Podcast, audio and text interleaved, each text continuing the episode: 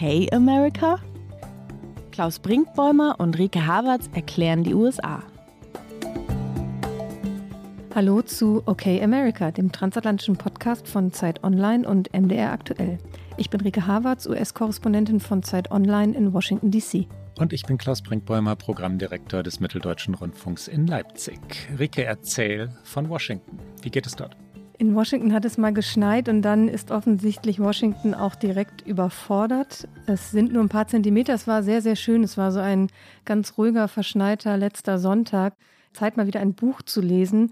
Die Sonntage sind zurückgekehrt, nachdem die Präsidentschaft auch gewechselt hat. Das muss man ganz klar so sagen. Und dann fiel noch Schnee. Also insofern konnte man guten Gewissens nach einem Spaziergang zu Hause sitzen und ein Buch lesen. Ich habe das sehr genossen. Aber die Stadt ist ein bisschen überfordert. Also Joe Biden wollte zum State Department fahren, um eine außenpolitische Rede zu halten, hat er wegen der Wetterverhältnisse abgesagt. Äh, einer meiner Interviewpartner hat sich gemeldet, meinte, es wird eine Stunde später, ich muss die Kinder noch zur Schule bringen und späte Schule und Schnee und äh, also ich verspäte mich mindestens eine Stunde. Also offensichtlich große Überforderung. Aber ansonsten eigentlich alles gut in Washington, ein bisschen mehr Ruhe, was sehr schön ist. Es ist die Zeit der Wechsel, die Zeit der Einschnitte. Der alte Präsident ist weg in Florida, der neue Präsident ist im Weißen Haus. Bei uns haben sich ein paar Dinge verändert, die wir kurz erklären sollten. Ich glaube nicht ganz auf der Höhe der gerade beschriebenen Ereignisse im Weißen Haus. Aber fast. Fast. Ähm, wir machen eine Koproduktion, du hast es schon angekündigt, äh, von Zeit Online, der Zeit und dem Mitteldeutschen Rundfunk, MDR aktuell. Auf den Webseiten Zeit Online und mdr.de ist unser Podcast zu finden, darüber reden wir aber später noch einmal. Wir begrüßen ich hoffe, viele neue Hörerinnen und Hörer, äh, die unser Format noch nicht wirklich kennen und hoffentlich jetzt kennenlernen, nach 38 Folgen, in denen wir sehr, sehr viel über Donald Trump geredet haben, viel mehr über Kultur und Sport und Musik, ähm, die wir durchaus zur Kultur zählen könnten, reden wollten, aber dann doch immer wieder zu Trump und seinen Söhnen und seiner Tochter und dann wieder zu Trump zurückgekehrt sind werden wir jetzt über die Präsidentschaft Joe Bidens reden? Wenn man im Serienzeitalter von Staffeln redet, biegen wir also in unsere zweite Staffel ein. Und ähm, die Ära Biden. Nach einer ganz kurzen Pause, in der ähm, Zeit und MDR zueinander gefunden haben, geht es jetzt wieder richtig los. Und ich freue mich drauf. Unser erstes Thema, Biden, oder? Natürlich sind zum, wie du es gesagt hast, Auftakt der Staffel 2 dann auch die ersten Tage von Joe Biden im Amt unser Thema. Damit sollten wir beginnen.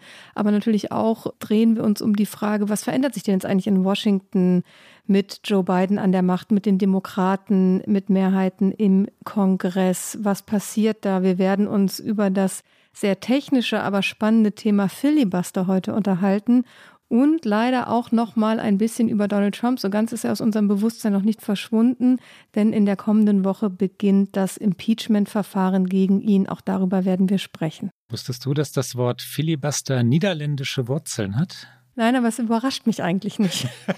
ja, mich mich hat es überrascht, weil ich es nachgelesen habe bei der Vorbereitung, also so einige geschichtliche Hintergründe dieses Wortes. Und das hat, äh, wir kommen nachher noch genauer dahin, aber Freibeuterei ähm, und es hat ja wirklich etwas Wüstes, also das Filibustern, wie man sagen könnte, wenn man es zu einem Verb macht. Nee, das Filibustern ist ein Substantiv, ne? Aber es gibt auch das Verb to filibuster, endloses Reden. Ähm, wir, wir kommen nachher noch genauer hin, stammt aus dem Niederländischen ursprünglich. Jetzt aber. Joe Biden. Joe Biden. Was für ein Präsident, welche Art Präsident ist Joe Biden? Kann man diese ersten ja, drei Wochen schon bewerten?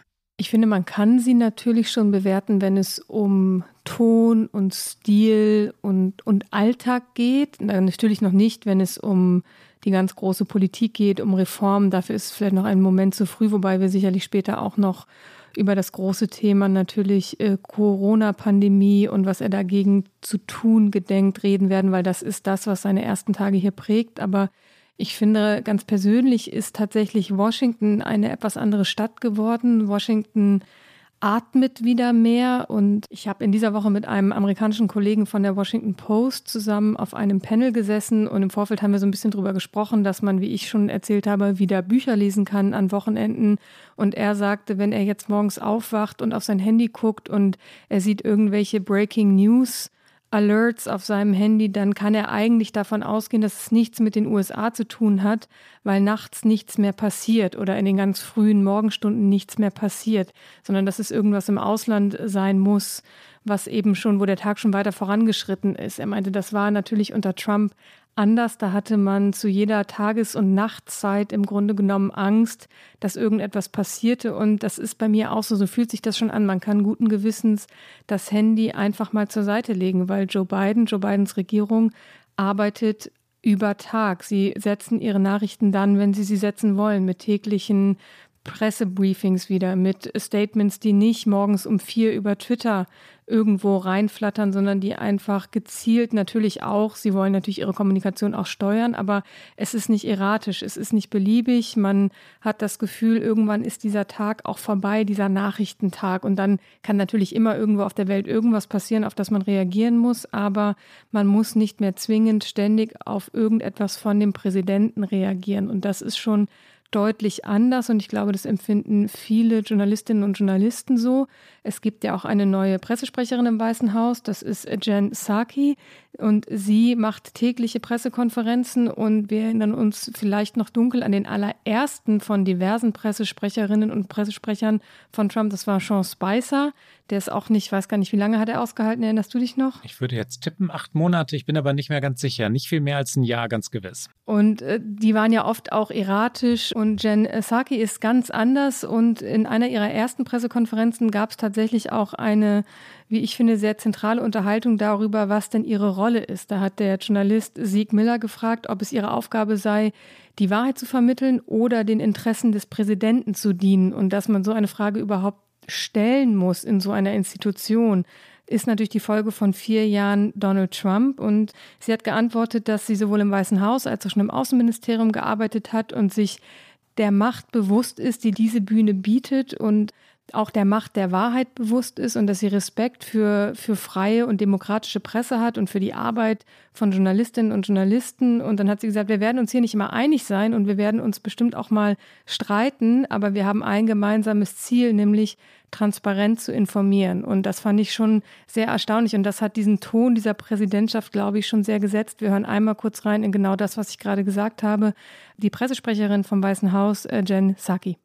Do you see yourself, uh, your primary role is promoting the interests of the president, or are you there to provide us the unvarnished truth so that we can share that with the American people? Well, let me first say, Zeke, um, that I come to this podium having served both in the White House and at the State Department uh, as the spokesperson there. And I traveled the world on trips to promote democracy, uh, where I saw the power of the United States. And of course, the power of this podium uh, and the power of truth and the importance of setting an example of engagement and transparency. So I will just state, because you gave me the opportunity, I have deep respect for the role of a free and independent press in our democracy and for the role all of you play.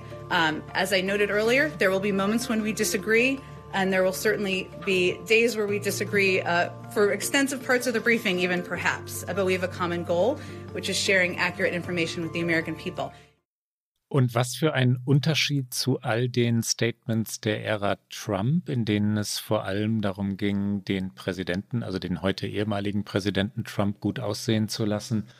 Und natürlich auch die Verdrehungen, die, man muss es so nennen, wie es war, Lügen des Präsidenten, übrigens über 30.000, die bis zum Ende seiner Amtszeit dokumentiert waren. Die Lügen also schön zu reden, zurechtzubiegen, das war die Aufgabe der Trump-Sprecher. Ähm, Spicer, den du gerade nanntest, trat sein Amt ja an mit der Erzählung von der größten Menschenmenge, bei, die es jemals gegeben habe nämlich bei Trumps ähm, Amtseinführung. Und wir alle haben die Bilder damals gesehen von halbleeren Flächen vor dem Kapitol. Da stand also der Pressesprecher und sagte, es waren mehr Menschen als je zuvor äh, und dementierte die Fotos. Ja? Also das ist auch eine Kunst, Fotos zu dementieren, aber so war das. So begann die Ära Trump und dieser Standard, der da gleich am ersten Tag gesetzt wurde, wurde über vier Jahre ja eingehalten.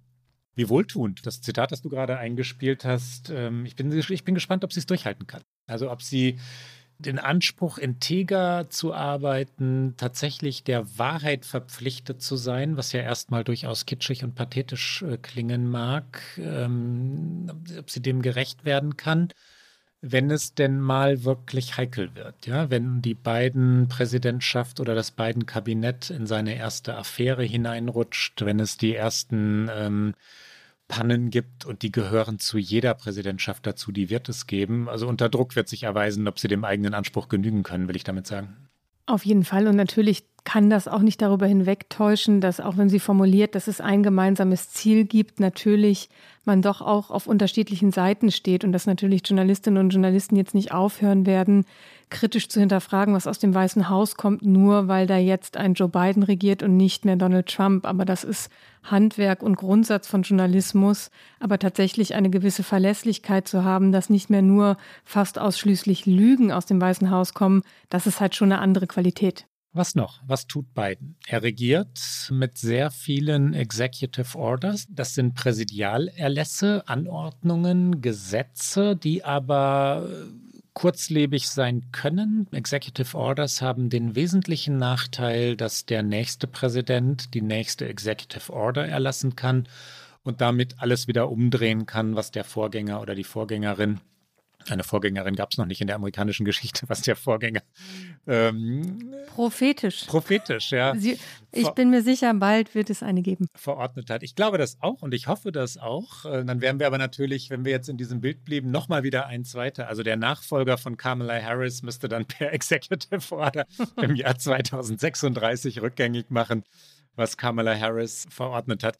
Na gut, äh, ernsthaft zurück zu Joe Biden. Die Executive Orders ähm, sollen Dynamik insinuieren, sie sollen aber mehr als das, sie sollen einen tatsächlichen Kurswechsel auf ganz vielen Spielfeldern oder in ganz vielen Themenfeldern herbeiführen. Haltbarer wären natürlich Gesetze, die durch den Kongress bestätigt wären. Die wären potenziell für die Ewigkeit. Ähm, Executive Orders haben eine weitere enorme Schwäche. Sie verstärken die Tendenz zu permanenten Kurs wechseln, ja, dass die eine Regierung das rückgängig macht, was die andere Regierung beschlossen hat, ist in den USA inzwischen Mode und dadurch sind die USA äh, als Nation schwer auszurechnen geworden für ausländische Partner.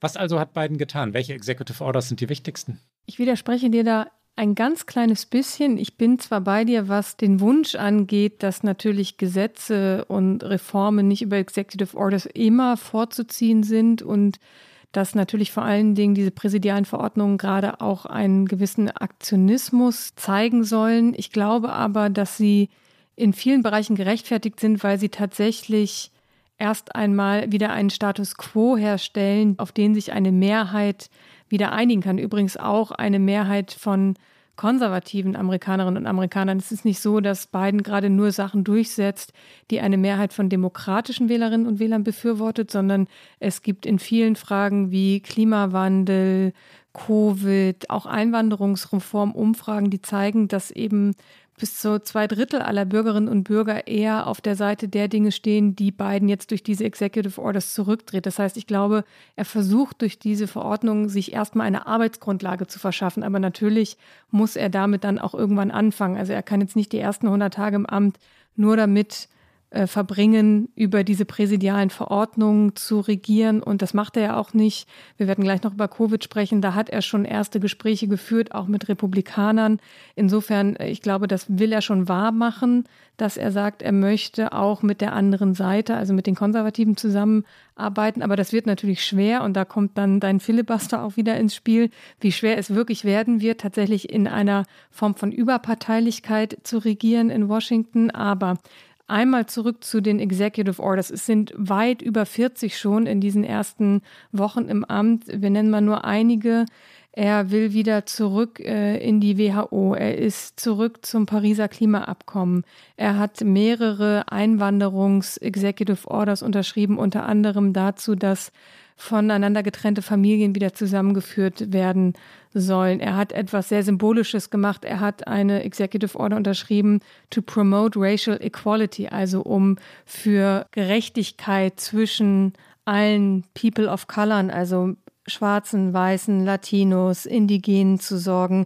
Da steht erstmal nicht drin, wie er das erreichen will, aber er hat einmal gesagt, dass das ein Ziel seiner Regierung ist, was ich finde symbolisch wichtig ist. Er hat die äh, Diskriminierung auf Basis von Geschlecht und sexueller Orientierung in allen Bundesbehörden abgeschafft. Ähm, Studienkredite müssen vorerst nicht zurückgezahlt werden, weil viele, viele, viele Studentinnen und Studenten hier im Land leiden natürlich wie alle unter der Corona-Pandemie, haben ihre Jobs verloren, mit denen sie sich ihre Studiengänge finanzieren und Niemand hier im Land kann eigentlich ohne Studienkredite studieren, weil das Studium hier wahnsinnig teuer ist. Und deswegen haben alle eigentlich, ich kenne keiner meiner Freunde, die ich hier kenne, mit denen ich studiert habe, hatte nicht Schulden am Ende eines Studiums. Und diese Kredite müssen erst einmal nicht zurückgezahlt werden. Er hat das Verbot von äh, Transsexuellen im US-Militär aufgehoben.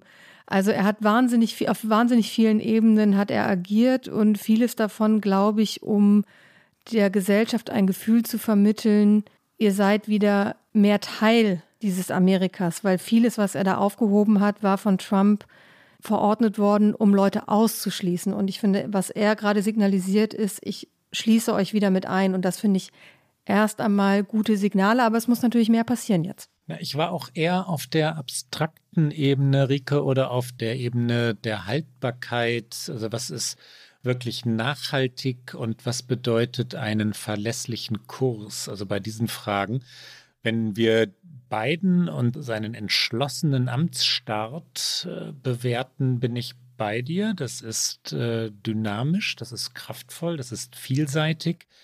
Und es war auch gut vorbereitet und deswegen professionell. Man kann ja nicht 40 Executive Orders am ersten Tag erlassen, wenn man sie nicht über Wochen und Monate vorbereitet hat und sich nicht über all diese Wochen und Monate richtig eingearbeitet hat. Die Detailkenntnis muss ja da sein. Ähm, viele dieser Gesetze sind sofort wirksam vom ersten Tag an, die meisten natürlich.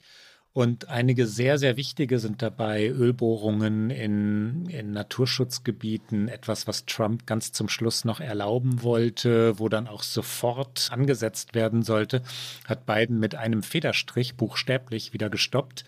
Und das ist wichtig. Das ist äh, mehr als nur Symbolpolitik. Das wollte ich auch nicht sagen. Was ich meinte mit der Haltbarkeit betrifft vor allem die Außenpolitik. Hier ist es ja legitim, dass eine neue Regierung, vor allem wenn sie aus dem anderen politischen Lager kommt, Kurswechsel vollzieht. Das ist Politik. Aber wenn alles per Executive Order verfügt und dann vom nächsten Präsidenten mit Executive Order wieder einkassiert bzw. umgedreht wird, dann bedeutet das ja mehrere Dinge zugleich. Es bedeutet, dass man sich auf wirkliche Gesetze nicht mehr verständigen kann. So ist es ja im amerikanischen Kongress, dass ähm, wirklich nachhaltige Gesetze oder sogar Verfassungsänderungen gar nicht mehr zustande kommen aufgrund der Polarisierung, äh, die das Land nun wirklich ja eben spaltet und teilt und handlungsunfähig macht. Außenpolitisch müssen sich Partner wie die Bundesrepublik oder natürlich die EU, Kanada, auch Mexiko, aber auch ähm, natürlich, sagen wir mal, Rivalen wie China auf einen Kurs der USA verlassen können und einstellen können. Und das ist nicht mehr der Fall, wenn Obama mit Executive Orders die Bush-Politik ähm, wegwischt, wenn Trump mit Executive Orders die Obama-Politik äh, wirklich zu nivellieren versucht. Er, äh, das war ja eine Manie von Donald Trump, wirklich jedes Gesetz der Obama-Zeit ähm, irgendwie auszuradieren und möglichst zu revidieren, also das Gegenteil dessen dann zu beschließen. Und wenn dann jetzt Biden mit Executive Orders alles wegwischt, was Trump gemacht hat, dann äh, mögen wir das in vielen Punkten richtig finden und sachlich, wie zum Beispiel die Klimagesetze, selbstverständlich gerechtfertigt, aber es geht hin und her. Ne? Es, äh, es, äh, der Kurs der Nation geht hin und her. Nur das meinte ich. Bei Biden äh, bin ich bei dir. Wir hatten ja im letzten Jahr öfter mal darüber geredet, ist der eigentlich zu schwach? hat der überhaupt noch die Kraft für dieses Amt? Und der Start in dieses Amt, also der, der Amtsantritt und die ersten Tage danach waren kraftvoll, ja, entschlossen, äh, fulminant in Wahrheit. Er muss natürlich auch versuchen, fulminant zu starten, weil er vor allen Dingen ein Riesenproblem hat, wie alle Regierungen dieser Welt, und das ist die Corona-Pandemie. Bevor wir da nochmal einmal ins Detail gehen, weil das ist sicherlich das wirklich Prägende dieser ersten Tage. Eine Hörerfrage hat uns in den vergangenen Wochen mehrfach erreicht, deswegen streue ich sie hier einmal ganz kurz ein, nämlich die Frage, warum jede dieser Executive Orders mit einem neuen Stift unterschrieben wird. Und das hat eine gute Tradition in US-Präsidentschaften, nämlich dass wichtige Gesetze oder wichtige Executive Orders mit einem jeweils neuen Stift unterschrieben werden, weil dieser Stift wird dann weitergereicht an eine Person, die maßgeblich oder auch vielleicht nicht maßgeblich, aber die beteiligt war daran, dass dieses Gesetz zustande gekommen ist. Quasi eine Erinnerung an einen historischen Vollzug eines Gesetzes und deswegen wird das immer noch so gehandhabt und deswegen sah man in diesen ersten Tagen von Bidens Präsidentschaft nicht immer nur eine Fülle von Aktenordnern, sondern daneben auch eine Fülle von Stiften. Die Covid-Pandemie. Die amerikanischen Zahlen sind äh, nach wie vor furchterregend, man kann auch sagen apokalyptisch. 26 äh, Millionen Infizierte, inzwischen mehr als 26 Millionen. Wir kommen langsam auf die 450.000 Toten zu, 443.000 in dem Moment, in dem wir miteinander reden. Leicht rückläufig äh, sind die Zahlen derer, die sich neu infizieren, aber in den USA sterben an manchen Tagen 3000 Menschen. Es ist überhaupt keine Frage, dass es bald eine halbe Million Covid-Tote sein werden. Das ist schlicht nicht mehr zu vermeiden. Gelingt es denn, eine nationale Strategie zu finden?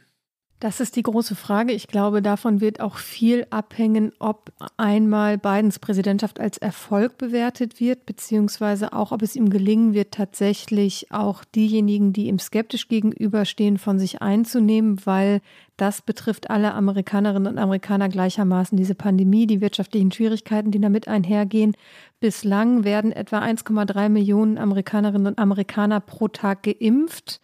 Das klingt wahnsinnig viel, in der Summe sind es aber bislang weniger als zwei Prozent im Vergleich zu Deutschland, wo ich hier aus der Ferne die, die große und emotional geführte Debatte natürlich über Impfstoffverteilung auch mitbekomme, läuft es hier etwas besser, aber immer noch nicht so, dass man sagen könnte, es ist hier ohne Probleme und ohne Schwierigkeiten. Und was Biden angekündigt hat, ist tatsächlich eine nationale Impfstrategie. Das gab es nämlich unter der Regierung Trump tatsächlich nicht.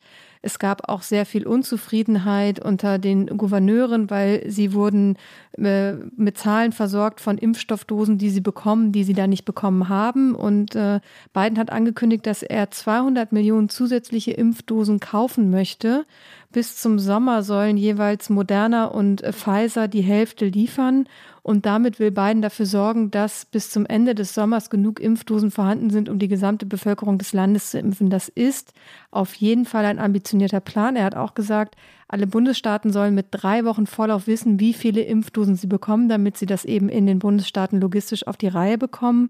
Es gibt wieder tägliche Briefings zur Covid-Situation und Anthony Fauci. Er ist zurück und ähm, er hat ein, finde ich, sehr erstaunliches Interview gegeben am Wochenende bei CBS, bei einem TV-Sender hier, in dem er beschrieben hat, was er auch ausgesetzt war, weil er hat ja auch unter der Regierung Trump diese Regierung beraten. Er war ein öffentliches Gesicht einer Pandemie und hat immer gemahnt und hat dem Präsidenten auch teilweise widersprochen. Und er hat gesagt, es ist einfach so in diesem Land. Die Hälfte des Landes glaubt daran, dass das ein Hoax ist, also dass das alles ein Schwindel ist. Ähm, und diesen Schwindel hat Trump verkauft und die andere Hälfte wollte Fakten und er sei zu diesem Symbol geworden, übergroß und hätte das eigentlich alles gar nicht erfüllen können und hat tatsächlich auch Todesdrohungen erhalten, während Trump noch an der Regierung war, weil er eben über diese Gesundheitsaspekte dieser Pandemie gesprochen hat. Hier kommt einmal Anthony Fauci bei CBS Sunday Morning. You know, Ted, I think this is a dramatic example of the divisiveness in our country. We've had a complete distortion and throwing aside of scientific facts and evidence. And a certain part of the country believed the hoax aspect, the fake news aspect.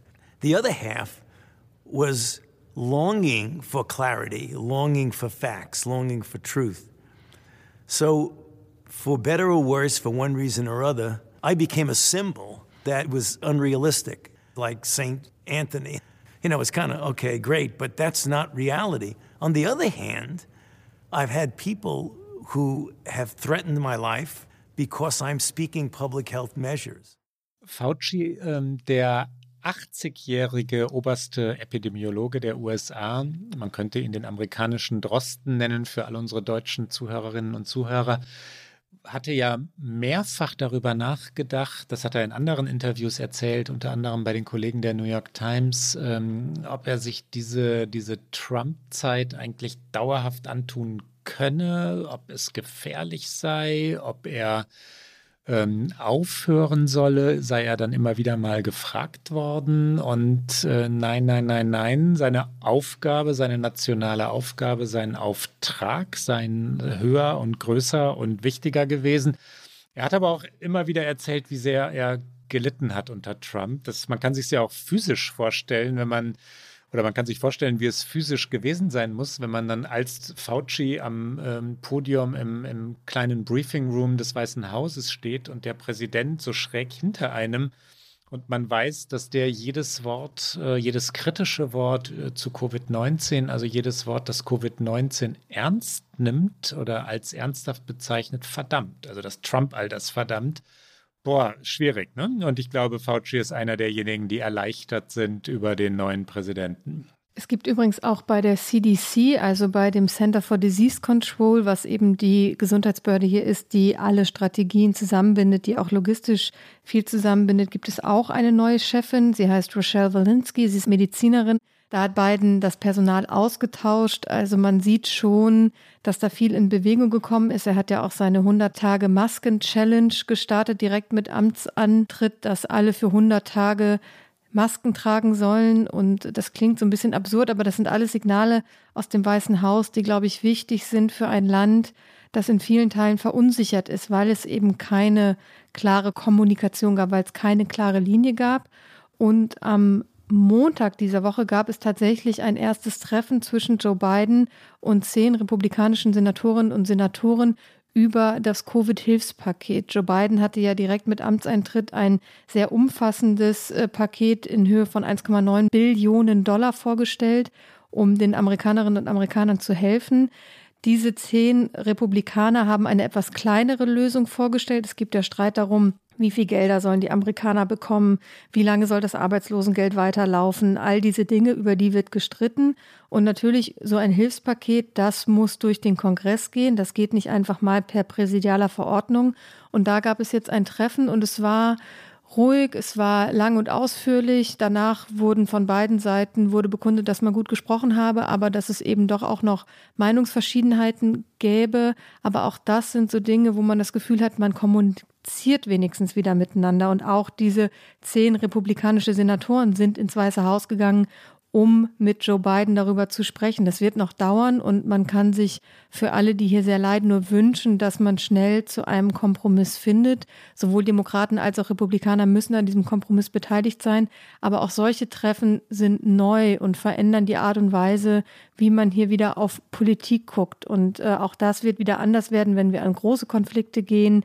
Es wird viele Dinge geben, wo die Republikaner auf keinen Fall mit Joe Biden arbeiten werden wollen. Es gibt andere Bereiche, da wird Joe Biden versuchen, seine Macht, die er hat, eben auszuspielen und wird nicht groß auf die Republikaner hören. Aber in diesem großen Trauma, muss man es ja sagen, Corona-Pandemie, da versuchen sie jetzt wenigstens mal wieder miteinander zu reden. Und auch das sind, finde ich, ganz optimistische Signale. Wobei ich skeptisch bin, was die Erfolgsaussichten angeht. Natürlich werden die Republikaner, wenn es dann in den Kongress geht, mit, einem, mit einer Gesetzesvorlage zu sabotieren versuchen. Sie sind die Opposition. Sie werden auch jetzt wieder sagen, ja, die Demokraten schmeißen mit dem Geld um sich und wir, die Republikaner, sind die, die auf ähm, Stabilität achten und auf möglichst niedrige Schulden. Das fällt ihnen immer dann ein, wenn die Demokraten regieren. Aber das werden sie tun. Und ich bin mir nicht sicher, dass Biden wirklich durchkommen kann mit einem solchen Gesetz. Ich bin mir auch nicht sicher, dass die Impfstrategie, die er ausarbeiten möchte, wirklich zum Erfolg führen wird weil die USA ja lo auch logistisch so schwach geworden sind. Ja, die, äh, das Land hat eine fürchterliche Infrastruktur, die, ähm, die Behörden arbeiten nicht mehr gut, Bundesstaaten spielen schon seit langem nicht mehr gut mit Washington DC zusammen. Also ein, ein solches Land, eines von dieser Größe, flächendeckend zu impfen und äh, die Impfstoffe schnell dorthin zu bringen, wo sie wirklich benötigt werden, auch also in die Abgründe von Missouri oder Kansas oder Oklahoma, äh, wird schwierig. Und dass die Trump-Wähler nun Biden glaubt, behaupten, das ist wohl eine Illusion, würde ich sagen. Also das, davon können die Demokraten nicht ausgehen, ja, dass plötzlich alle Trump-Wähler Masken tragen und es waren 74 Millionen Menschen, die Trump gewählt haben, dass die Masken tragen, dass die plötzlich sagen, Covid ist doch ernst und Trump hat die Wahl doch verloren und Biden ist unser Präsident und wir nehmen jetzt die Pandemie ernst, äh, kann man ja nicht wirklich glauben. Das wird in vier Jahren nicht passieren, dass auf einmal so eine Einigkeit in diesem Land herrscht. Das äh, glaube ich, das wäre, kein Präsident könnte das schaffen, egal wie er heißt. Ich glaube, dafür sind einfach die Probleme zu vielfältig. Das glaube ich auch. Aber ich bin, ich möchte in diesen ersten Tagen ein bisschen optimistisch sein, damit ich dann wieder, weiß ich nicht, spätestens nach 100 Tagen vermutlich in Zynismus und äh, Realität zurückverfallen kann. Aber ich gebe dir recht, es ist natürlich schwer, es wird sehr, sehr schwer sein, diese Dinge umzudrehen, umzukehren, Erzählungen, die Trump so lange auch vorangetrieben hat, zu überdecken mit etwas und dann eben auch noch diese Republikanische Partei, die sich selbst gerade nicht im Klaren darüber ist, was sie eigentlich sein will und wohin sie gehen will, die werden auch nicht äh, Joe Biden nur mit, mit offenen Armen empfangen und äh, da sind wir beim Thema Filibuster. Aber bevor wir darüber reden, vielleicht noch einen kleinen O-Ton und zwar von Evan Osnos. Evan Osnos ist der Joe Biden-Biograf, also nicht sein offizieller Biograf, aber er hat ein Buch über Joe Biden geschrieben, das noch vor der Wahl im November veröffentlicht worden ist. Es ist auch auf Deutsch erschienen im Surkamp Verlag und Evan Osnos ist Journalist vom New Yorker. Er hat Joe Biden lange begleitet. Er hat ihn vielfach interviewt und gesprochen. Und ich habe äh, in dieser Woche mit ihm ein Interview geführt über diese ersten Tage im Amt. Und äh, sein Eindruck dieser ersten Tage von Joe Biden äh, zum Abschluss dieses Themenkomplexes im Podcast vielleicht nochmal in den Worten des US-Kollegen, der zu mir gesagt hat, eines der klaren Muster, die wir zu Beginn dieser Präsidentschaft sehen, ist, dass Bidens Regierung Dinge verfolgt, die laut Umfragen auf beiden politischen Seiten beliebt sind, auch wenn die Republikaner als Partei dagegen sind. Ein Beispiel ist die Einwanderungsreform. Die Republikaner sind in den letzten vier Jahren sehr einwanderungsfeindlich geworden. Aber Umfragen zeigen, dass zwei Drittel der Amerikaner glauben, dass Einwanderung das Land stärker macht. Joe Biden sagt im Prinzip, dass er erfüllen will, was die Öffentlichkeit fordert, auch wenn die republikanische Führung ihre eigenen Gründe haben mag, sich dem zu widersetzen. Hier kommt einmal Evan Osnos. One of the clear patterns that you're seeing in the first days of this administration is that his um, his administration is is pursuing things that polls tell us are popular on both sides of the aisle, even if Republicans resist them. One example is immigration reform. Even though the Republican Party over the last four years has become very hostile to immigration, polls show that two thirds of Americans believe that immigration makes the country stronger and that number has been rising over the course of the last generation. So Biden is, in effect, saying, I'm going to try to meet what the American public wants, even if Republican leaders have their own reasons for resisting that. Hast du, eigentlich den Eindruck, dass es in den USA mittlerweile diese, auf, auf, Englisch oder Amerikanisch würde man sagen, Sense of Urgency, also diese wirkliche Dringlichkeit im Sinne von nationaler Kraftanstrengung mit allerhöchster Priorität, also nahezu Kriegszustand, ja. Also das ist jetzt eine etwas schiefe Metapher, aber diese Ernsthaftigkeit eben, ne? Wir sind im Ausnahmezustand und das ist das, was gilt dass das eingetroffen ist, dass das Land in dieser, in dieser Verfassung ist jetzt? Tatsächlich eher nein. Also ich glaube, dass das von Regierungsseite versucht wird zu vermitteln, diese Ernsthaftigkeit, in, in welcher Situation man ist.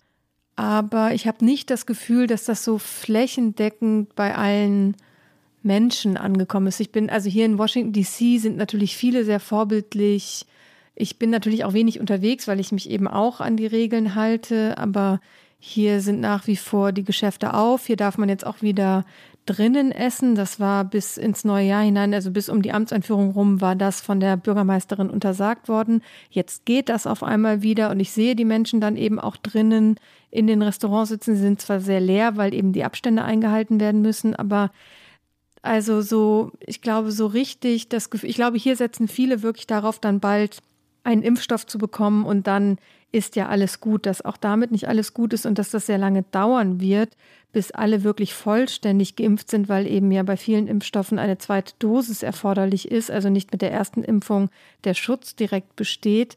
Das, das ist, glaube ich, hier vielen nicht so bewusst. Und ich werde jetzt in den kommenden Wochen wieder mehr auf Reisen sein und bin sehr gespannt, wie sich es in anderen Teilen des Landes anfühlt, weil ich glaube, das ist was, was du ja gerade auch schon gesagt hast dieses riesige Land, diese unterschiedlichen Wahrnehmungen, das, was ich hier wahrnehme, muss nicht stimmen für Missouri oder Texas oder Kalifornien. Also insofern ein wirkliches Gefühl fürs Land bekommt man, glaube ich, nur, wenn man durch es hindurchreist, was durch die Pandemie auch sehr schwer ist, aber wir als Journalistinnen und Journalisten haben das Privileg, dass wir das noch können, um unserer Arbeit nachzugehen. Und ich bin sehr gespannt, wie sich das jetzt anfühlt, ob es sich anders anfühlt als vor der Wahl, als ich unterwegs war, als Trump noch regiert hat. Beantworte ich dann im nächsten Podcast. Bin gespannt darauf. Ich staune ja über Deutschland, wenn mir der kurze Schlenker gestattet ist, als ich im Oktober aus den USA, also aus New York, äh, nach Deutschland zurückkam hatte ich erwartet, äh, in ein sowohl solidarisches wie auch wirklich ganz zielstrebig funktionierendes Land äh, zurückzukommen. Und solidarisch würde ich die Bundesrepublik ganz gewiss nennen, aber wirklich effektiv im Sinne von so präzise und so schlagkräftig wie nur möglich, nee, das kann man nicht sagen der Versuch, ähm, die Nation zu impfen, läuft so viel zaghafter an, als es zu wünschen wäre. Die EU-Kommission äh, wirkt nicht wirklich kompetent, was Gesundheitspolitik angeht. Und die ähm, Frage, ob jetzt ausgerechnet Covid-19 zu einer europäischen Zentralisierung von Gesundheitsfragen hätte führen müssen, also der, die Mitte einer Pandemie, ich weiß nicht, ob ich die wirklich jetzt noch bejahen würde. Und äh, Wissenschaftler, mit denen man in Berlin reden kann, sagen, dass, dass es eine Phase gibt und in der sind wir jetzt gerade, in der effektiv geimpft werden könnte und dass die Gefahr besteht, wenn wir jetzt noch lange, lange brauchen, dass äh, das Virus dann so sehr sich verändert hat, sprich mutiert ist, dass die Impfstoffe dann nicht mehr wirken. Und dann, also die jetzigen Impfstoffe, und dann geht alles wieder von vorne los große Gefahr, dass Deutschland jetzt da hineinrutscht ne, und diese Fehler macht. Und das interessierte mich, wie du die USA da einschätzt. Ich glaube ja, dass beide Länder Jetzt äh, ist ein gemeiner Vergleich Israel. Israel ist sehr viel kleiner und natürlich äh, ist das Militär in Israel sehr viel prägnanter und übernimmt viele der Aufgaben jetzt. Also die, man kann die Nationen, man sollte sie nicht wirklich vergleichen, aber ich wünsche mir diese Dringlichkeit, die Israel in der, in der Covid-Krise gefunden hat. Das ist, glaube ich, das Wort. Ich wünsche mir nicht, diese ständige Bedrohung, der Israel ausgesetzt ist, weshalb das Land so, so militärisch ähm, dominiert ist. Aber Herrgott, die Dringlichkeit, ne? Und die haben wir nicht in Deutschland. Ich glaube, das ist das, was Biden versucht. Wir können vielleicht auch noch einmal ganz kurz reinhören, was er dazu gesagt hat. Er hat nämlich auch als Präsident dann als er seine nationale Strategie vorgestellt hat, gesagt, dass er die Frustration versteht von Bürgern, von Gouverneuren, auch die Frustration darüber, dass es eben keine nationale Strategie gibt. Und dann hat er aber gesagt, es wird erstmal noch schlimmer werden, bevor es besser wird. Also er hat sich nicht hingestellt und hat gesagt, jetzt wird alles gut, weil das wäre auch naiv gewesen. Und er hat auch gesagt, es wird jetzt nicht über Nacht alles besser werden, weil einfach die Zahlen hier so dramatisch sind. Und dann hat er aber natürlich gesagt, weil er das auch als Präsident muss, aber dass das Land die Krise besiegen wird. Und ich glaube deswegen natürlich auch seine Ankündigung mit den 200 Millionen zusätzlichen Impfdosen, auch wenn dann die Logistik vermutlich dahinter schwieriger wird, als man sich das vorstellen möchte. Aber ich fand das auf jeden Fall, äh, Stichwort Dringlichkeit, tatsächlich etwas, was man mal von der Spitze der Regierung hier in den USA hören musste. Ob das dann durchdringt, wird sich zeigen. Hier kommt einmal Joe Biden. Things are going to continue to get worse before they get better. The memorial we, uh, we held uh, two nights ago will not be our last one, unfortunately. The death toll will likely top 500,000 next month. The cases will continue to mount. We didn't get into this mess overnight, and it's going to take months for us to turn things around. But let me be equally clear we will get through this, we will defeat this pandemic.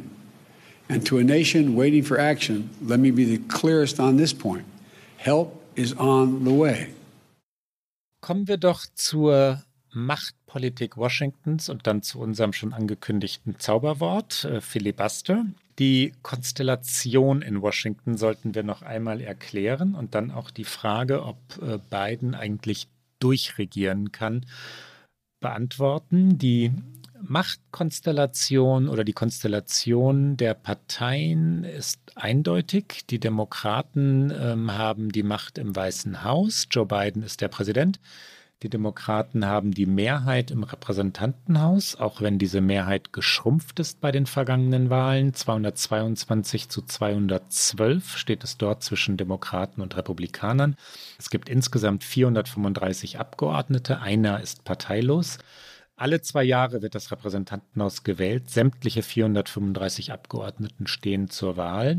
Und im Senat, das haben wir in den vergangenen Wochen, weil es so haarscharf war, immer wieder thematisiert, 50 zu 50. Aber Kamala Harris als Vizepräsidentin sorgt dann als sogenannter Tiebreaker, also diejenige, die das Unentschieden auflöst, für die 51. Stimme der Demokraten. Man kann also sagen, es ist ja nun Tatsache, dass die Demokraten an allen drei wesentlichen Institutionen die Macht haben. Können sie durchregieren? Ein klares Jein von meiner Seite auf diese Frage. Sie können durchregieren, weil sie versuchen können, mit diesen Mehrheiten tatsächlich Dinge umzusetzen, aber dann wiederum haben sie auch Schwierigkeiten, weil sie für gewisse Dinge eine Zweidrittelmehrheit im Senat brauchen. Das heißt, es geht nicht komplett um ohne die Republikaner. Und das ist das, wo dann natürlich jetzt auch gleich der Filibuster ins Spiel kommt, bevor ich dir da das Feld überlasse, weil du dich, glaube ich, schon darauf freust, herzuleiten, woher es kommt. Das Problem an diesem System ist, dass natürlich immer hier irgendjemand im Wahlkampf ist. Also es ist immer ein Teil der Abgeordneten im Wahlkampf, es ist immer ein Teil der Senatorinnen und Senatoren im Wahlkampf. Das ist eigentlich der Vorteil an Joe Bidens Präsidentschaft, wenn man davon ausgeht, dass er nur eine Amtszeit machen wird. Und auch wenn es offiziell heißt, er habe sich da noch nicht entschieden, kann man, glaube ich, davon ausgehen, dass er nicht noch ein zweites Mal antreten wird. Das heißt, er wird seine Agenda nicht vorantreiben, mit Blick auf eine Wiederwahl. Und das ist immer befreiend eigentlich für einen Präsidenten oder kann befreiend sein. Vielen Abgeordneten und Senatoren geht das eben anders. Und dann ist immer die Frage, wie sieht der Wahlkampf zu Hause aus? Wer ist mein Gegenkandidat? Wer ist meine Gegenkandidatin? Mit welchen Positionen gewinne ich womöglich eine Wahl? Mit welcher Position gewinne ich Spender, die meinen Wahlkampf unterstützen? Und diese Dinge machen es so wahnsinnig kurzatmig und schwierig und deswegen ist das mit dem Durchregieren so eine Sache, weil selbst wenn man, also weil man sich nie sicher sein kann, dass man selbst alle der, aus der eigenen Partei auf seiner Seite hat, weil man nie weiß, was für Gründe äh, in dem jeweiligen Wahlkreis vielleicht dazu führen, dass ein gewisses Gesetz doch nicht unterstützt werden kann, weil eben sonst die Wiederwahl gefährdet ist. Wir sagten gerade schon, das Repräsentantenhaus wird alle zwei Jahre komplett gewählt. Senatswahlen sind auch alle zwei Jahre. Dort geht es dann aber immer nur um ein Drittel der Sitze. Senatoren und Senatorinnen werden für sechs Jahre gewählt und alle zwei Jahre stehen, steht ein Drittel der Sitze zur Wahl. Was bedeutet, dass dort äh, ja fortlaufende Erneuerung Teil des politischen Prozesses ist. Man könnte auch sagen, es gibt nie wirklich einen Anfang und ein Ende. Also einen Anfang einer Legislaturperiode, mit dem dann eine Geschäftsordnung verabschiedet würde, sondern wie du gerade sagtest, Rieke, permanenter Wahlkampf, immer geht es weiter, immer wieder kommen neue und zwei Jahre bis zum nächsten Wechsel sind ja keine lange Zeit. Entscheidend für die Frage, ob eine Regierung tatsächlich richtig entschlossen Gesetz auf Gesetz durchbringen kann, ähm, ist die Frage, ob sie irgendwie an 60 Senatoren oder Senatorinnen herankommen kann, weil das die Mehrheit ist, ähm, die vor dem sogenannten Filibuster schützt.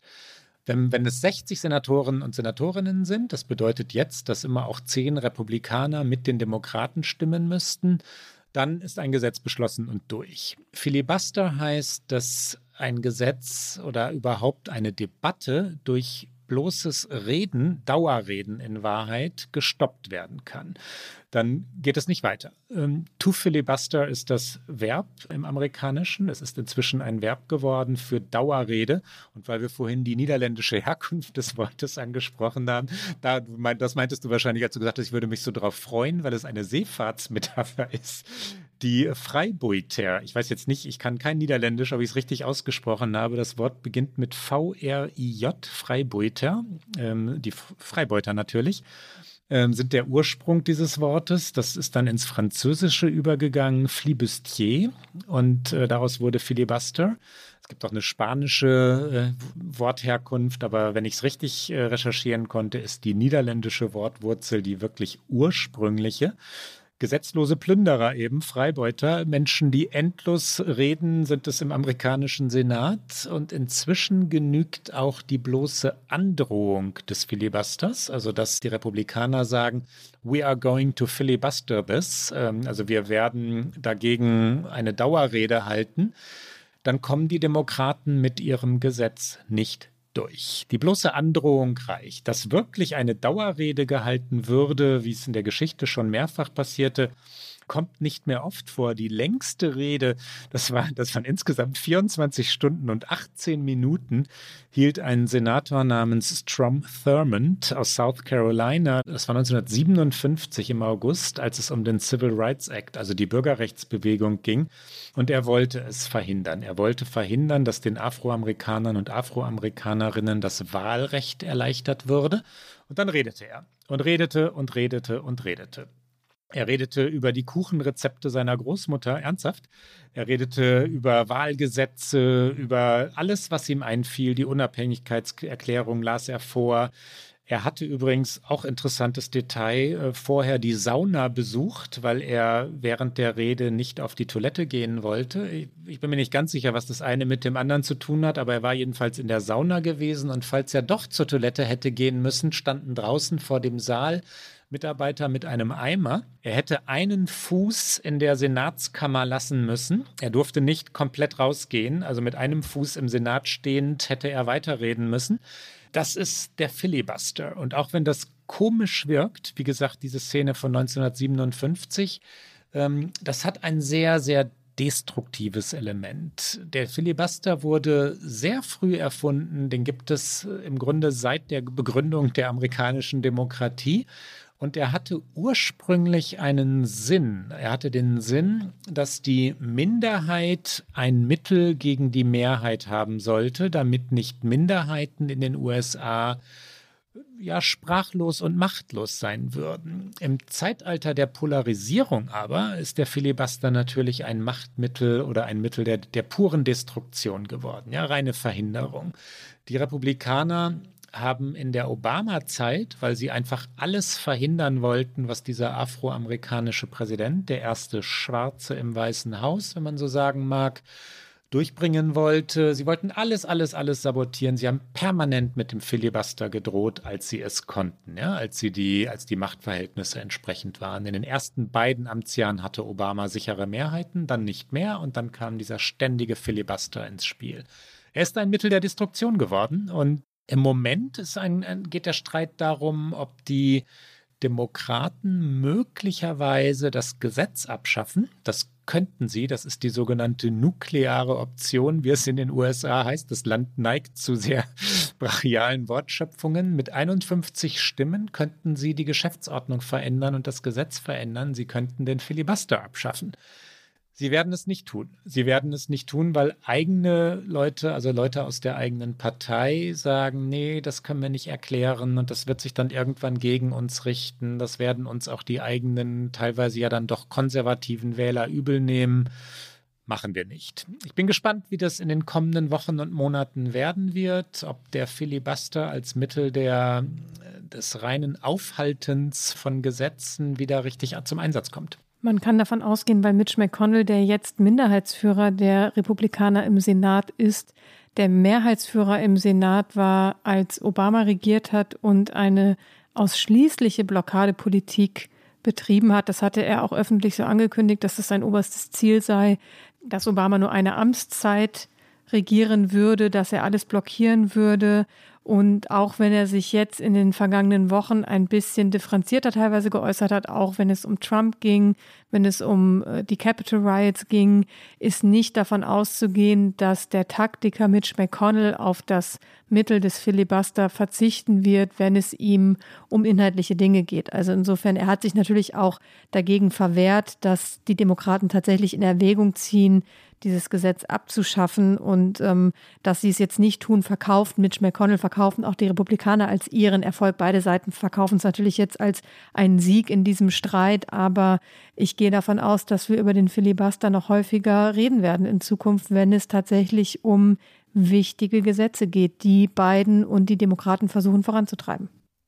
Der gerade genannte äh, Senator Strom Thurmond übrigens kam letztlich dann nicht durch. Sein Filibuster war derart langweilig, so schrieb damals die New York Times, dass er durchaus äh, oder genauso gut aus dem Telefonbuch hätte vorlesen können.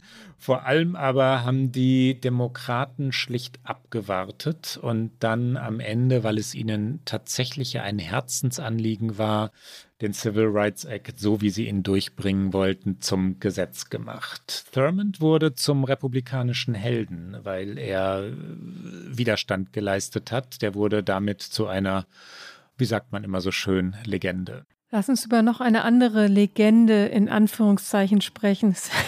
Das ist ein Übergang, den ich mir jetzt nicht nehmen lassen konnte. ich bin nämlich gespannt, Rike. Äh, der Präsident, der legendär zweimal impeached werden wird. Legende Donald Trump? Donald Trump muss in der kommenden Woche das zweite Mal ein Impeachment-Verfahren überstehen. Die Demokraten im Repräsentantenhaus haben dieses Impeachment-Verfahren eingeleitet. Das ist schon zwei Wochen jetzt fast her. Die Parteien hatten sich aber darauf geeinigt, mit etwas Verzögerung in dieses Verfahren zu starten. Das Verfahren, einmal ganz kurz noch zum Prozedere, der Senat wird in dem Moment, wo ein Impeachment-Verfahren eingeleitet wird, zu einem Gericht und muss darüber entscheiden, ob ein Präsident seines Amtes enthoben wird. Also es ist am Ende wie eine Verhandlung vor Gericht. Beide Seiten werden gehört und dann gibt es eine Abstimmung. Es braucht eine Zweidrittelmehrheit, um den Präsidenten des Amtes zu entheben. Das heißt, 67 Senatorinnen und Senatoren müssten dafür stimmen, Trump seines Amtes zu entheben. Das heißt, 17 Republikaner müssten mit den Demokraten stimmen. Und diese Verhandlung beginnt jetzt in der kommenden Woche. Es gibt jetzt von den Impeachment-Managern, so heißen diese Politiker auf Seiten der Demokraten im Repräsentantenhaus, die sich um dieses Impeachment kümmern, einen 80-seitigen Brief, der veröffentlicht wurde, wo argumentiert wird, warum man dieses Impeachment-Verfahren eingeleitet hat und darin heißt es unter anderem, der Aufstand äh, im Kapitol am 6. Januar war das direkte Ergebnis einer Kampagne Trumps, um die amerikanische Demokratie zu untergraben und um die Wahl um jeden Preis zu stürzen. Und sie argumentieren, dass ein Freispruch und das Versäumnis, Trump von künftigen Ämtern zu disqualifizieren, der Nation schweren Schaden zufügen könnte. Sie sagen, Trump war singulär verantwortlich für einen gewaltsamen Angriff auf den demokratischen Prozess und Trumps Anwälte, derer er ein bisschen Schwierigkeiten hatte, sie zu finden und sie zu behalten. Aber jetzt hat er zwei, nämlich Bruce L. Castor Jr. und David Schoen, die haben auch geantwortet. Und die sagen natürlich, dass Trump den Marsch auf das Kapitol nicht zu verantworten habe, dass er nicht verantwortlich zu machen sei für den Tod von inzwischen sechs Menschen. Es gab einen Suizid eines Beamten sechs Todesopfer also, dass Trump äh, geredet habe, ja, aber dass diese Rede durch das First Amendment der amerikanischen Verfassung, also das Recht auf freie Rede, selbstverständlich geschützt sei und dass für Taten, äh, auch Morde oder Taten mit Todesfolge, jedenfalls nicht ein Redner wie Donald Trump haftbar gemacht werden könne.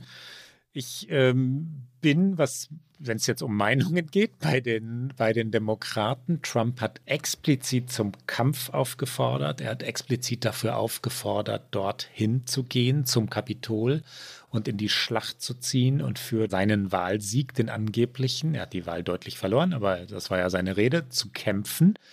Und die Demonstranten, wenn man denn noch Demonstranten sagen will, man kann auch Hooligans oder Plünderer oder äh, Verbrecher also es gibt scharfe Wörter, schärfere als Demonstranten jedenfalls, haben sich explizit auf Trump berufen. Ja? Alle, die hinterher, nicht alle, aber die allermeisten, die hinterher vor Kameras traten, die auch von der Polizei, von den Behörden, dem FBI vor allem verhört wurden, beriefen sich auf die Rede des Präsidenten. Da gibt es einen direkten Bezug und der ist belegt. Ich glaube dennoch, was, wenn man das Ergebnis mal vorausahnen möchte, dass man aus den letzten Tagen ableiten kann, dass die Republikaner sich erneut hinter Donald Trump versammelt haben, dass sie nicht für eine Amtsenthebung stimmen werden, dass sie auch nicht eine Trump-Kandidatur in vier Jahren damit ausschließen werden. Sie werden es nicht tun, weil Trumps Anhänger das übel nehmen würden. Selbst Mitch McConnell, der, der Anführer der, der Republikaner im Senat, schien zunächst äh, durchaus dafür zu sein, Trump haftbar zu machen auch in Wahrheit endlich abzustoßen, ja, und sich von Trump zu lösen. Ich glaube, auch er wird es nicht tun. Die werden ihn davon kommen lassen. Es gab eine Probeabstimmung unter den Republikanern im Senat und da hat eine große Mehrheit abgestimmt, dass dieses Impeachment nicht verfassungskonform sei, unter anderem auch Mitch McConnell. Deswegen glaube ich auch, wir werden nicht sehen, dass Donald Trump des Amtes enthoben wird. Es wird relativ schnell gehen. Das letzte Impeachment von Trump dauerte knapp drei Wochen, wenn ich mich richtig erinnere. Jetzt sagen alle Experten, dass es wohl schneller gehen wird. Ich glaube, auch beide Seiten haben ein Interesse. Die Republikaner wollen es eh abräumen und die Demokraten wollen natürlich den Senat damit auch nicht zu lange aufhalten, weil der ja eigentlich auch damit beschäftigt sein sollte, sich um Dinge wie ein Corona-Hilfspaket zu kümmern, um Joe Bidens Kabinett, das immer noch nach und nach bestätigt werden muss durch den Senat. Insofern werden wir, glaube ich, erleben, dass es schnell vorbeigeht ich glaube, eine Chance, die für die Demokraten vielleicht in diesem Impeachment-Verfahren liegen kann, ist, dass sie eine Öffentlichkeit noch einmal haben und in dieser Öffentlichkeit nicht nur argumentieren können, warum Donald Trump des Amtes enthoben werden sollte, sondern gleichzeitig eine Chance haben, noch einmal deutlich zu machen, welche Verantwortung die Republikanische Partei auch dafür trägt, dass es so weit gekommen ist. Ich glaube, das ist ihre politische Chance, die darin liegt, weil sie werden nicht erfolgreich sein mit dem Impeachment, können aber eben diese Öffentlichkeit noch einmal nutzen, um vielleicht für sich selbst, und wir haben drüber gesprochen, irgendjemand ist immer im Wahlkampf, noch einmal sehr deutlich zu machen, dass eben auch die Republikanische Partei eine erhebliche Verantwortung dafür trägt, was am 6. Januar passiert ist. Das ist ähm, ja tatsächlich, du sagtest gerade, ein, ein politische, eine politische Möglichkeit. Es ist aber auch bewegend, wenn man jetzt in diesen Tagen Demokraten, Demokratinnen zuhört, die beschreiben, wie das eigentlich war am 6. Januar, wie es im Kapitol war. Alexandria Ocasio-Cortez hat ein, eine Instagram-Live-Veranstaltung gemacht dieser Tage und ähm, dort etwa eine Stunde lang berichtet. Äh, Frau Ocasio-Cortez ist eine junge Kongressabgeordnete, also Abgeordnete im Repräsentantenhaus aus New York, aus Queens, dem Stadtteil Queens. Und sie also, AOC, wie sie in den USA abgekürzt wird, berichtete davon, wie sehr sie sich bedroht fühlte, wie hart äh, oder wie kaum aushaltbar das war. Und dann wurde es äh, in Wahrheit zu Tränen rührend. Sie selber war den Tränen nahe oder weinte kurz, weil sie das mit sexuellem Missbrauch und äh, Sexual Assault war ihr Wort, ihr amerikanisches Wort, sexueller Belästigung ähm, verglich. Sie sagte, das, was die Republikaner tun, also der Umgang mit Trump, sei das Verhalten von Tätern, weil die Täter den Opfern sagen, jetzt stellt euch mal nicht so an. Jetzt hört mal auf, euch über Gewalt zu beklagen, das ist doch alles nicht so schlimm und in Wahrheit müsst ihr euch entschuldigen, also ihr die Opfer, ihr müsst euch entschuldigen, weil ihr uns die Täter permanent beschuldigt. Ähm, das war wirklich, wirklich eindrucksvoll. Und es stimmt, also ich rede jetzt nicht von dem sexuellen Missbrauch, sondern von dem, wie, wie, wie äh, Frau Ocasio-Cortez ähm, das, was da gerade im Kongress passiert, beschreibt. Die Republikaner sagen den Demokraten, die Demokraten sollten sich nicht so anstellen, nachdem die Republikaner aber selber wochenlang die Legende vom Wahlbetrug geschürt hatten und letztlich zu diesem Sturm aufs Kapitol ja angeregt hatten das war nicht nur Donald Trump, das war seine halbe Partei. Das waren Leute, die, also nicht alle natürlich, aber viele, viele, viele Abgeordnete, die, die das mitgetragen haben. Das, was du gerade gesagt hast, Rike, das, was die Republikaner gerade versuchen, nämlich das Amtsenthebungsverfahren für nicht verfassungsgemäß zu erklären, äh, ist eine schlichte Luftnummer. Es ist eindeutig belegt, dass das Verfahren vor dem Ausscheiden eines Präsidenten aus dem Amt begonnen werden muss und das wurde vorher begonnen.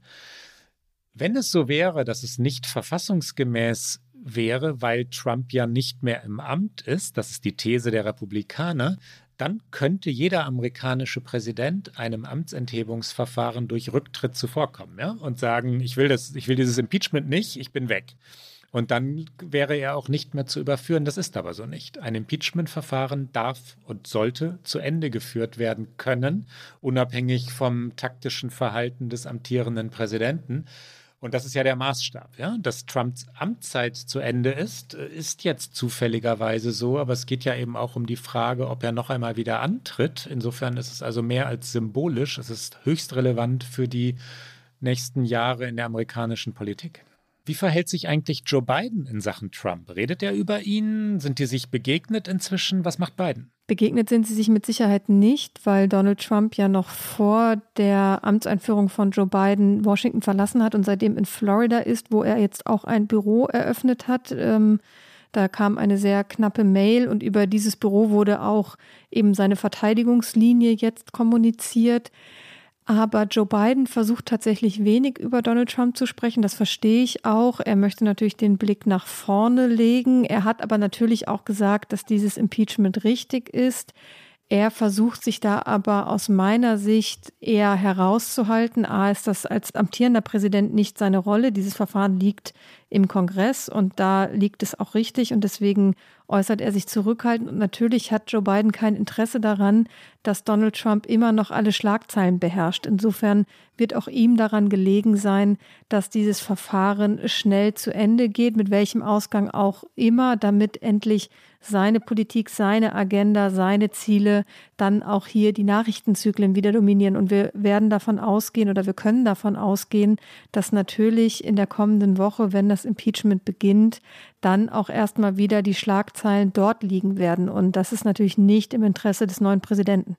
Der in diesen Tagen aber einen Erfolg hatte. Damit möchte ich jetzt den politischen Teil dieses Podcasts beenden, weil ähm, du hast hin und wieder von meiner Vorliebe für den jungen Kandidaten Pete Buttigieg ähm, gesprochen. Der wurde durch den Senat im Amt bestätigt und es gibt jetzt den Minister für ja, Verkehr und Infrastructure, was mehr als nur Verkehrsminister ist. Es geht nämlich sehr um äh, die Wandlung der USA in Sachen Klimapolitik. Das ist das große Vorhaben für Buttigieg. Der also ist bestätigt und ist äh, jetzt Teil des Kabinetts Biden. Das ist doch mal eine gute Nachricht, Rieke. So wie bislang alle Kandidatinnen und Kandidaten bestätigt wurden. Und in der Geschichte der USA ist Buttigieg damit im Jahr 2021 der erste offen mit seiner Homosexualität umgehende Politiker in einem Kabinett. Und damit, Klaus, würde ich sagen, ist es Zeit fürs Get Out. Hier also unsere allerliebste Rubrik, die einzige Rubrik Get Out.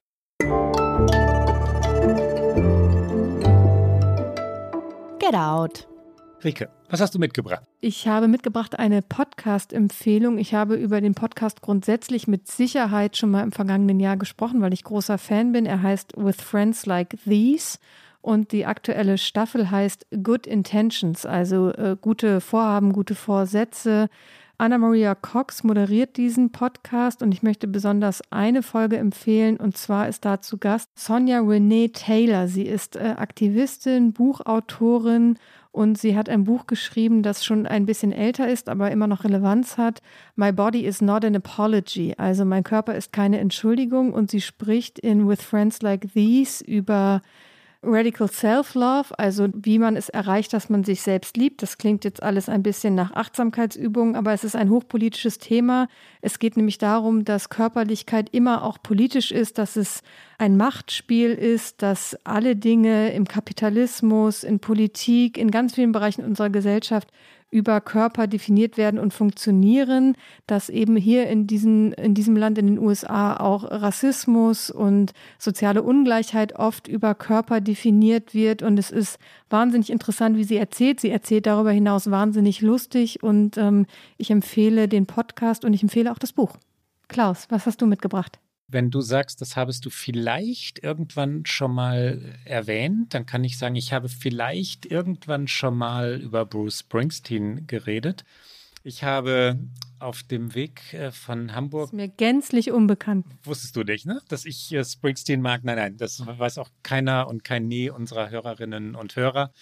Born to Run, das Buch, die Autobiografie von Springsteen, ist nicht mehr neu. Ich habe aber jetzt erst, ich hatte das vor einigen Jahren gelesen, weil es eines der schönsten Rock'n'Roll-Bücher ist und weil es halt von Bruce Springsteen ist.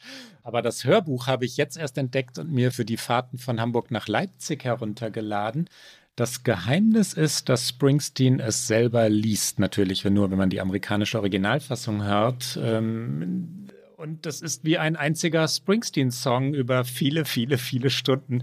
Und man kann ganz wunderbar Auto fahren. Es ist eine ja epische Rock'n'Roll-Geschichte, die, die das Leiden am Vater zunächst, äh, eine sehr traumatische Vater-Sohn-Beziehung, weil Vater Springsteen ein schlagender Vater, ein gewalttätiger Vater und ein Trinker war die Suche nach, äh, nach der richtigen Band und nach dem Weg in die Musik. Es gab immer nur Musik. Springsteen wollte nie irgendetwas anderes machen, hat nie studiert, hat nie eine Berufsausbildung gemacht. Er wollte immer nur Musiker werden, bis es dann irgendwann gelingt, die das ist auch eine, das ist der einzige Makel nach meiner Einschätzung. Es ist ein ganz schön männliches Buch und Frauen sind, äh, also bis zu dem Moment, an dem dann die spätere Frau Springsteen, Patty, Patty Schalfer, auftritt, äh, Frauen sind hübsch und ähm, Beiwerk. Das ähm, stört tatsächlich wenn man von einer Begleiterin und dann irgendwann der nächsten Begleiterin aber immer nur das hört, dass sie halt olivfarbene Haut haben oder so. Ne? Das möchte ich schon dazu sagen.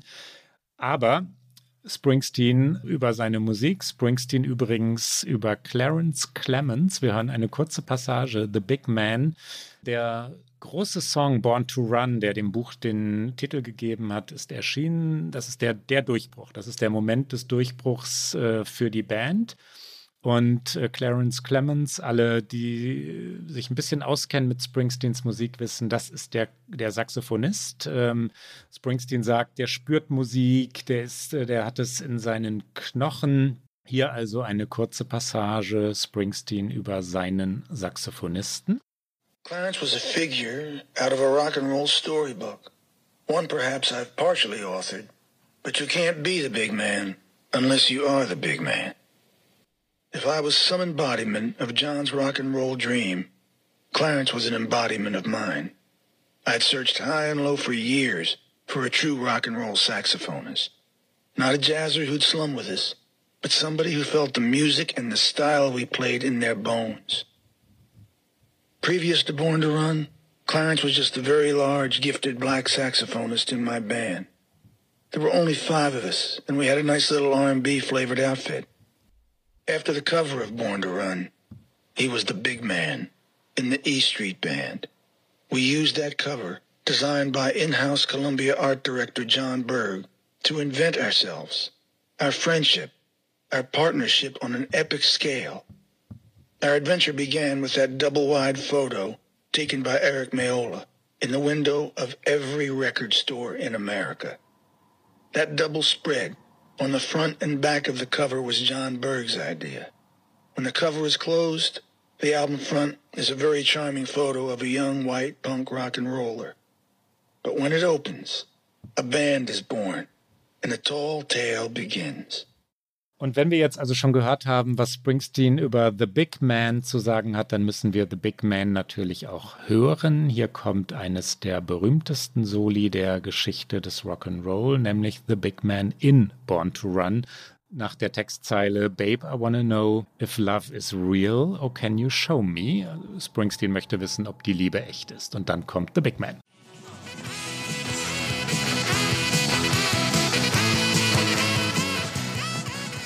Und das war's für heute bei OK America. Immer donnerstags, immer auf Zeit Online, immer auf mdr.de und natürlich auf allen guten Podcast-Kanälen. Und die nächste Folge hören Sie am 11. Februar. Wenn Sie uns schreiben mögen, erreichen Sie uns wie immer unter okamerica.zeit.de. Bis bald. Bis dann. OK America ist ein Podcast von Zeit Online und MDR aktuell produziert von Pool Artists.